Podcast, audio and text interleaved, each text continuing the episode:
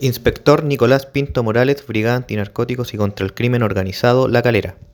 En un control terrestre antinarcóticos realizado en la plaza de peaje El Melón, se fiscalizó un bus proveniente de Antofagasta con destino Santiago. A la revisión de este bus, el ejemplar canino Ecus dio alerta en dos bolsos que podrían ser contenedores de algún tipo de sustancia ilícita. A la revisión de estos equipajes se encontraron casi 18 kilos de cocaína base, procediendo a la detención de ambos pasajeros de nacionalidad boliviana, quienes fueron puestos a disposición del juzgado de garantía de la calera.